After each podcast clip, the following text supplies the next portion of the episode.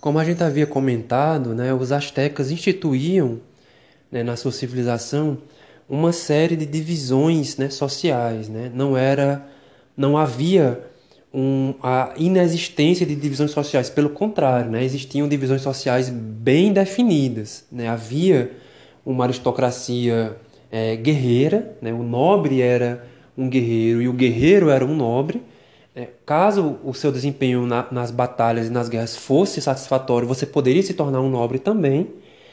E ainda que não houvesse necessariamente uma nobreza né, é, hereditária, mas os filhos dos nobres terminavam compartilhando o status de seus pais. E aí na página 34 né, do slide, e vocês podem ver isso na página 45 do capítulo também, né, os é, aristocratas né, astecas, é, os pipiltins tradicionais e os tlasopipiltins, ou seja, os nobres ilustres, terminavam reservando para si uma série de privilégios. Entre eles, né, eles não pagavam impostos, né, os nobres não pagavam impostos, né, e aí os impostos, né, os tributos que eles cobravam, como a gente, só para a gente esclarecer, né, né, esses, os tributos eram pagos somente por aqueles que não fossem nobres, né? pessoas que faziam parte do grupo asteca, da civilização asteca, tribos que foram sendo subordinadas, tribos que foram sendo subjugadas e que passavam a ser tratadas pelos pipiltins, pelos nobres, como macerhualtins, ou seja, como servos. Né? Os astecas, o núcleo central dos astecas, ia é, é, conquistando, subjugando e subordinando tribos e povos e esses povos subordinados e dominados iam se tornando servos dos astecas, né? iam se tornando macerhualtins. Então, o nobre né, ilustre ou o nobre tradicional, né, o pipiltim ou o tlazo pipiltim, não pagavam impostos e eles poderiam contratar, né, aí vamos dizer assim, entre aspas, eles poderiam dispor da mão de obra de, de, de trabalhadores, de pessoas do povo comum, ou seja, eles podiam dispor da mão de obra dos Macerhualtins. Quando eles solicitavam, né, é, quando eles contratavam, né, vamos dizer assim, a força de trabalho dessas pessoas, essas pessoas eram chamadas de maieques. E aí é, o governante poderia conceder a um nobre em particular um calpule ou vários calpules, e junto com esses calpules, as pessoas que habitavam neles, que ocupavam essas comunidades. Assim sendo, um nobre poderia receber, por alguma razão, um ou vários calpules com os trabalhadores que habitavam cada comunidade, e aqueles trabalhadores, por alguma razão, né, por um prêmio, numa batalha, por alguma razão, é, poderiam trabalhar por um período né, é, é, determinado para esse nobre em particular os nobres, né, os pipiltins tradicionais e os tlasopipiltins, como eu comentei, além de não pagarem impostos e de poderem dispor né, da força de trabalho do, do, povo comum, eles não eram monogâmicos, né, eles eram polígamos. Né, os filhos dos nobres terminavam compartilhando né, o status dos pais e eram enviados para o que a gente pode chamar de escola, né, que seriam o que eles chamavam de calmecac, Nesses estabelecimentos, os filhos dos nobres aprendiam a arte da guerra, o comando das tropas, eles aprendiam as tradições, né, a questões de adivinhação dos astros, que eles eram fascinados né, na, na tentativa de adivinhar né, as coisas, né, eles aprendiam a, a astronomia, economia, entre outras coisas. Boa parte né, do que eles terminavam estudando nessas escolas era é, construída, vamos dizer assim, na forma de conversas, né? O termo muito impreciso, muito inadequado, mas só para a gente né, é, transmitir a ideia, é como se fossem parábolas ou sermões. Né? Eram conversas, eram diálogos nos quais o jovem, né, filho de um nobre, aprendia qual era o seu papel né, naquela sociedade. Vocês podem ver aí alguns elementos desses diálogos na página 46 do capítulo. E aí, só para a gente começar a tocar e começar a finalizar né, o comentário, o Miguel Leão Portilha vai citar né, Eu vou sintetizar, porque o áudio já está ficando bem extenso, mas a ideia era a seguinte, que, que é o que ele comenta aí ao longo da página 48, citando alguns autores, Whitfogel, entre outros, né? e aquela coisa que eu havia dito anteriormente, no sentido de que havia servidão, mas não havia necessariamente escravidão, né? porque aí são dois conceitos distintos, é, a gente pode dizer, né? é possível dizer e aí eu só estou sintetizando mesmo, ele não fala isso com, com essas palavras, não estou citando Miguel Leão Portilha é, literalmente, mas é, a gente pode afirmar que é como se os astecas né, é, tivessem estabelecido na sua civilização não um sistema socioeconômico é, escravista. Né? O, a base da economia é, asteca não era a compra e a venda de escravos. Né? existiam servos que eram obrigados a trabalhar, que é a, a ideia de, de, trabalho compulsório, por exemplo, né, que o Ciro Flammarion trabalha. É, um grupo termina subordinando o outro, termina obrigando o outro a trabalhar, mas esse outro que trabalha, esse outro que é subordinado, ele não é necessariamente vendido ou comprado, né? ele não é uma coisa, né? tal como no escravismo. O servo ele é obrigado a fazer as coisas, ele é punido caso não faça, mas ele ainda é considerado uma co não, ele não é considerado uma coisa, ele ainda é considerado um ser humano. Um ser humano numa condição servil. No caso do escravo, o escravo está numa condição servil, mas ele não é mais considerado um ser humano, ele é considerado uma coisa. Nesse sentido, né, a economia né, da civilização azteca pode ser descrita, né, em linhas gerais, como sendo baseada naquele modelo que se, se chama de servidão coletiva, muito semelhante ao que aconteceu né, no Egito Antigo, muito semelhante ao que aconteceu na Mesopotâmia, por exemplo, mas não é necessariamente um feudalismo né, à moda né, europeia ocidental e, ao mesmo tempo, também não é uma escravidão, não é um escravismo.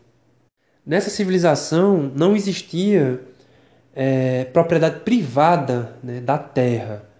Existia, como eu disse, uma estrutura política centrada na figura de dois reis, sendo que um tinha uma função mais é, religiosa e outro uma função mais executiva, mais, mais política.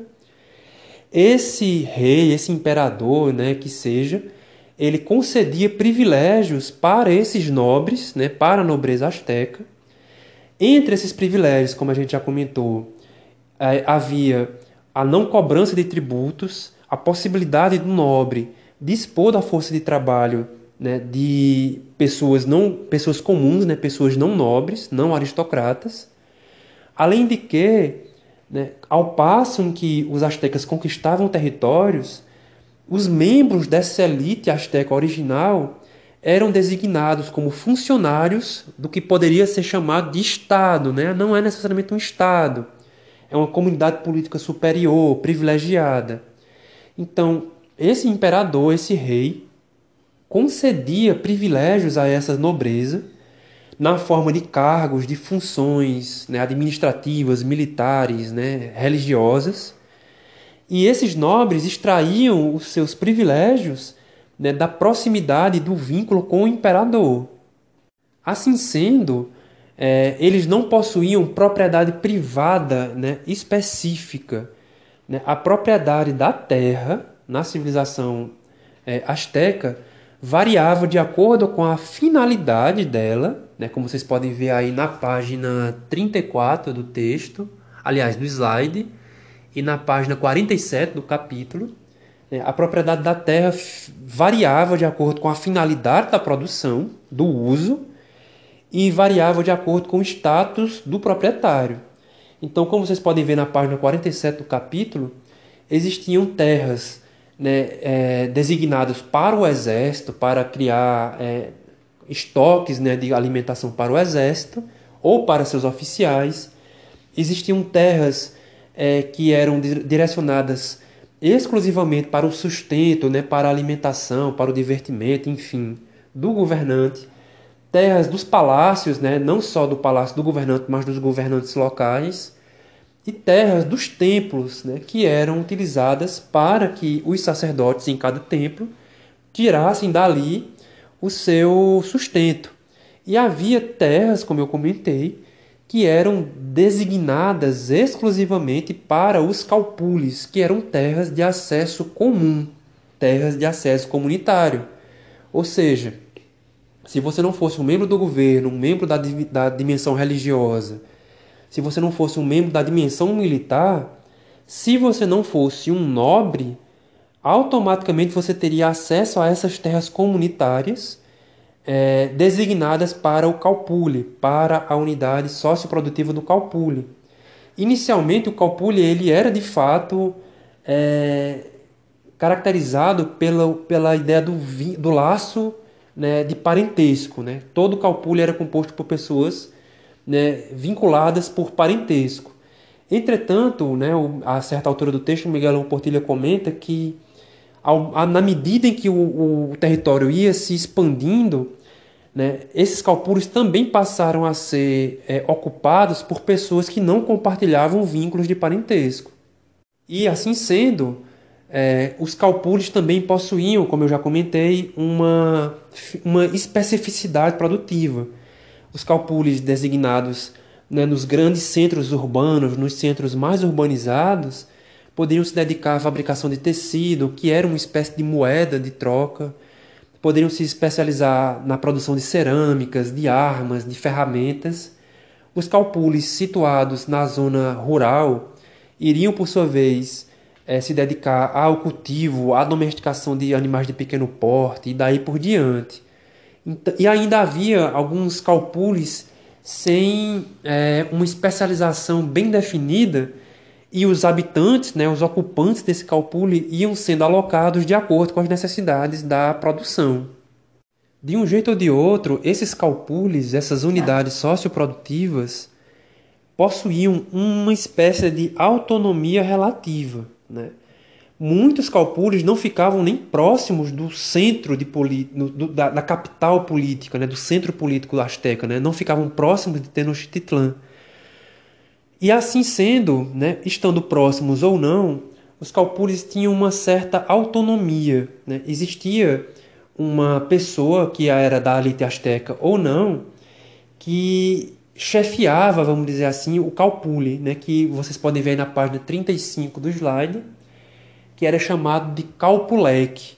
Né? Cada um desses calpules possuía esse chefe, possuía uma pessoa que funcionava, que, que fazia as vezes de um sacerdote né, da comunidade, e havia uma espécie de escriba e de um tesoureiro, né, porque cada uma dessas comunidades deviam ao governante asteca tributos.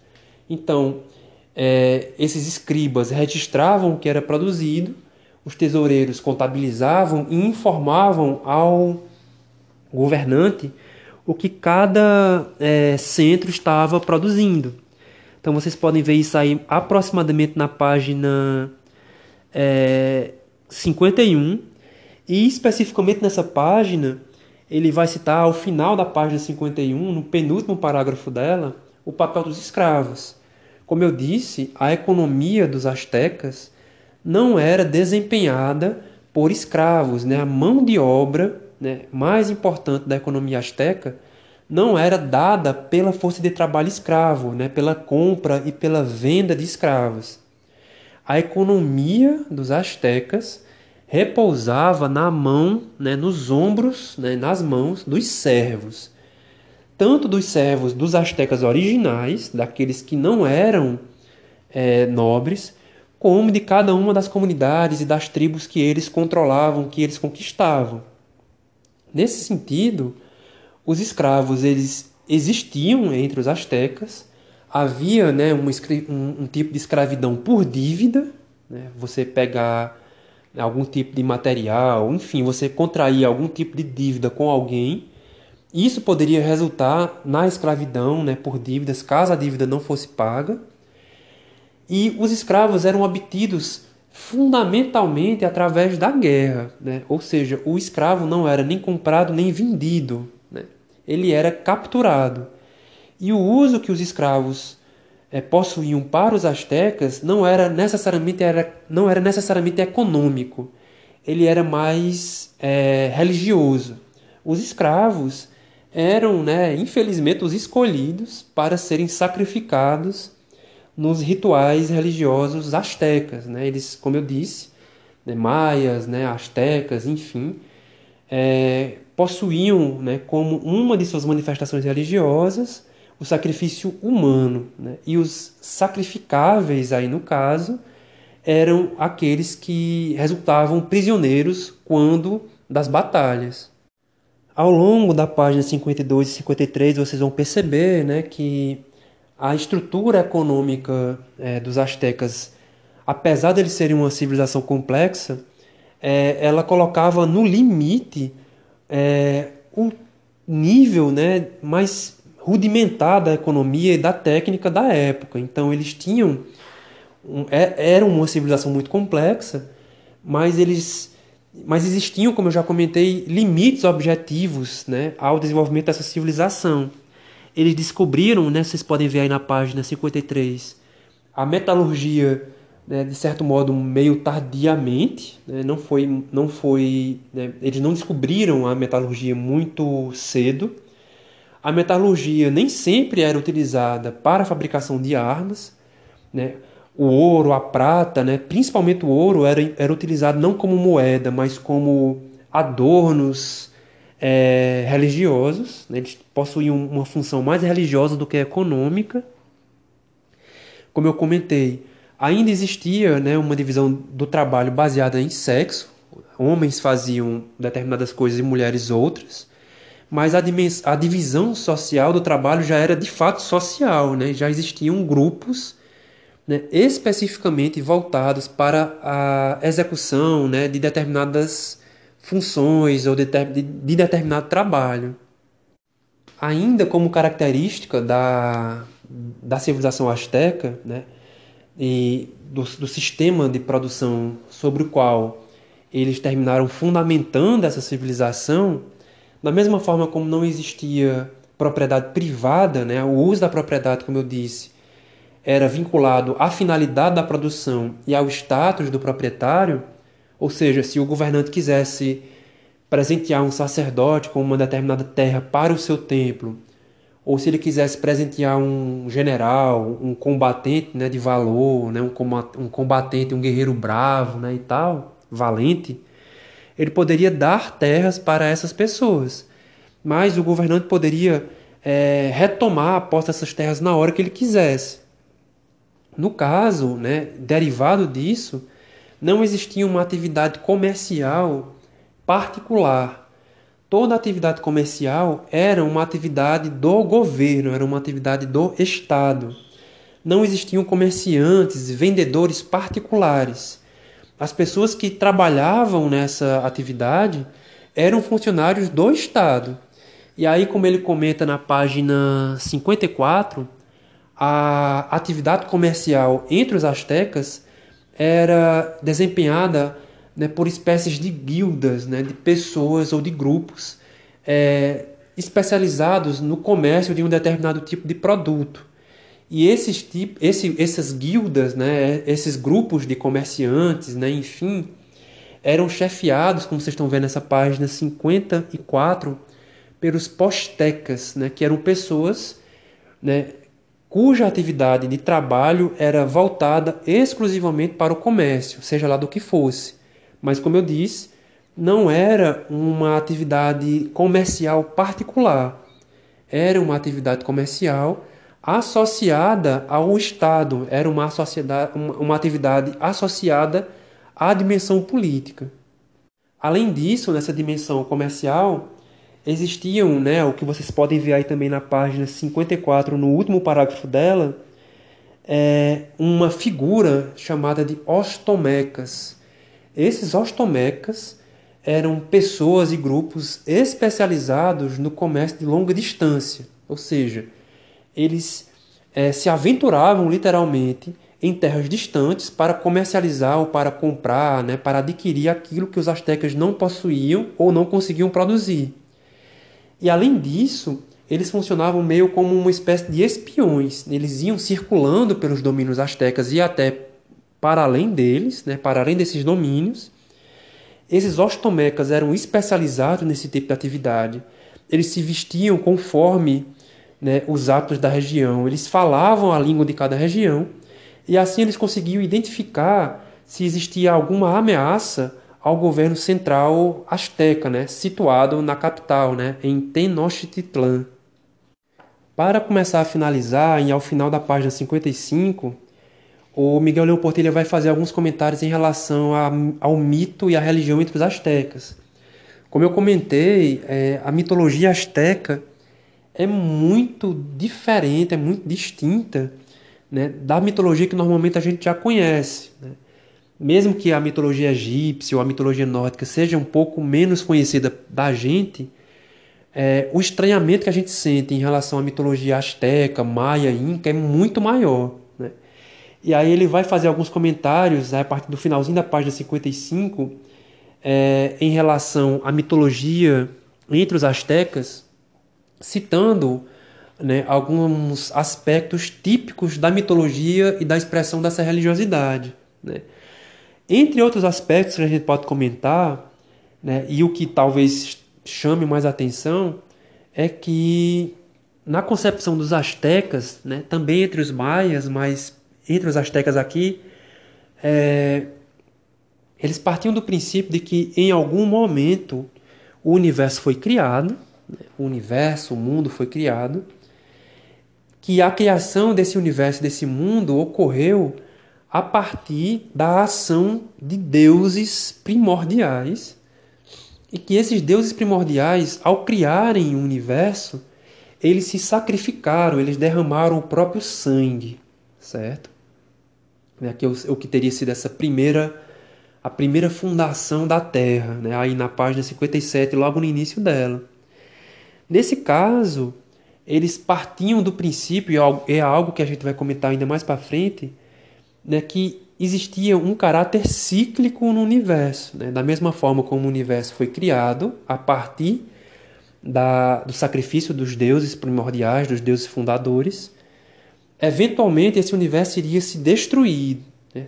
iria ser destruído e depois ele passaria por um novo ciclo de criação, né, de desenvolvimento e de destruição. Nesse caso, né, que é algo que a gente vai explorar mais para frente, mas os astecas eles possuíam uma visão muito fatalista, né, muito determinista. Mas o fato é que na concepção deles, para é, contribuir na continuidade né, do universo e para, né, de certo modo, adiar o que não deixa de ser inevitável, mas para adiar pelo menos o inevitável, eles acreditavam que seria necessário é, retribuir ao universo o fluido vital, né? o sangue. E era daí que eles tiravam né, justamente a prática do sacrifício. Né? O sacrifício seria uma forma de dar né, ao universo o sangue que é necessário para que ele continue existindo, né? o fluxo, né? o fluido que vai garantindo o fluxo do universo. Aí na página 58 há algumas é, descrições de trechos de hinos religiosos dos astecas e essa, essa, essa perspectiva que eu comentei agora em relação à ideia de que é preciso sacrificar para fornecer ao universo né, o seu fluido vital, né, está associada, como eu comentei, também à instituição da escravidão. Né? Os astecas, como eu comentei, também eram muito violentos. Essa violência ela manifestava, ela, ela consolidava o poder deles, né? E, era, e manifestava o poder, o poder que eles possuíam, o poder político e militar. Só que as guerras que eles travavam, em certos casos, eram guerras cerimonialistas, eram guerras, eram guerras cerimoniais. E o resultado dessa guerra não era a manutenção ou a ampliação do poder. Né? A manutenção dessas guerras era justamente para conseguir é, cativos para serem sacrificados, que é o que o Miguel Leão Portilho comenta aí ao final da página 59, que isso era chamada de Guerra das Flores, né? a Guerra das Flores. E eles travaram né, é, em várias ocasiões guerras com uma tribo em particular, que era a tribo dos Tlaxcalanos. Né? Então, esses grupos, esse grupo em particular, os Tlaxcalanos, nutriam um ressentimento muito grande em relação aos astecas, porque eles eram uma das tribos que vira e mexe terminavam entrando nessa Guerra das Flores com eles, porque os astecas precisavam né, é, de, de cativos, né, de prisioneiros para sacrificarem nos rituais religiosos. Por fim, agora de fato, para finalizar o texto, né, aí na página 59 até a página 61, vocês podem é, entrar em contato com essa discussão. O Miguel Leão Portilha vai dizer que esse contexto que a gente está comentando aqui agora é, foi o cenário né, no qual o Hernán Cortés, né, é foi o cenário no qual os conquistadores espanhóis liderados pelo Cortés terminou encontrando, né? Foi esse cenário, foi esse quadro que eles encontraram. Quando os espanhóis chegaram né, na Mesoamérica em 1519, né, já houve, havia né, algumas expedições anteriores, mas enfim, a, a expedição de 1519 foi a, a, última expedição antes da conquista. É, os espanhóis perceberam né, isso por experiência política, né? Os espanhóis não eram bestas, né? Os europeus, os europeus não eram né, pessoas inocentes, né? No que diz respeito à política, à guerra, né? À diplomacia. Quando eles chegaram na Mesoamérica, eles perceberam que a capital, né, Azteca, né, Tenochtitlan, era um centro regional, né? Semelhante até ao Tehuacan, semelhante aos centros maias, semelhante né, ao, ao centro dos toltecas eles perceberam que a capital de Tenochtitlan era um centro regional político, religioso, administrativo, militar. Só que os espanhóis perceberam também algo importantíssimo que terminava se relacionando com aquela característica exclusivista que o mito de fundação dos astecas é, comunicava. Né? Os, os astecas eles eram, eles se sentiam muito exclusivistas, né? Eles se sentiam, vamos dizer assim, a palavra não é bem essa, mas enfim, eles se sentiam meio que superiores aos demais, né? Superiores no sentido pleno da palavra.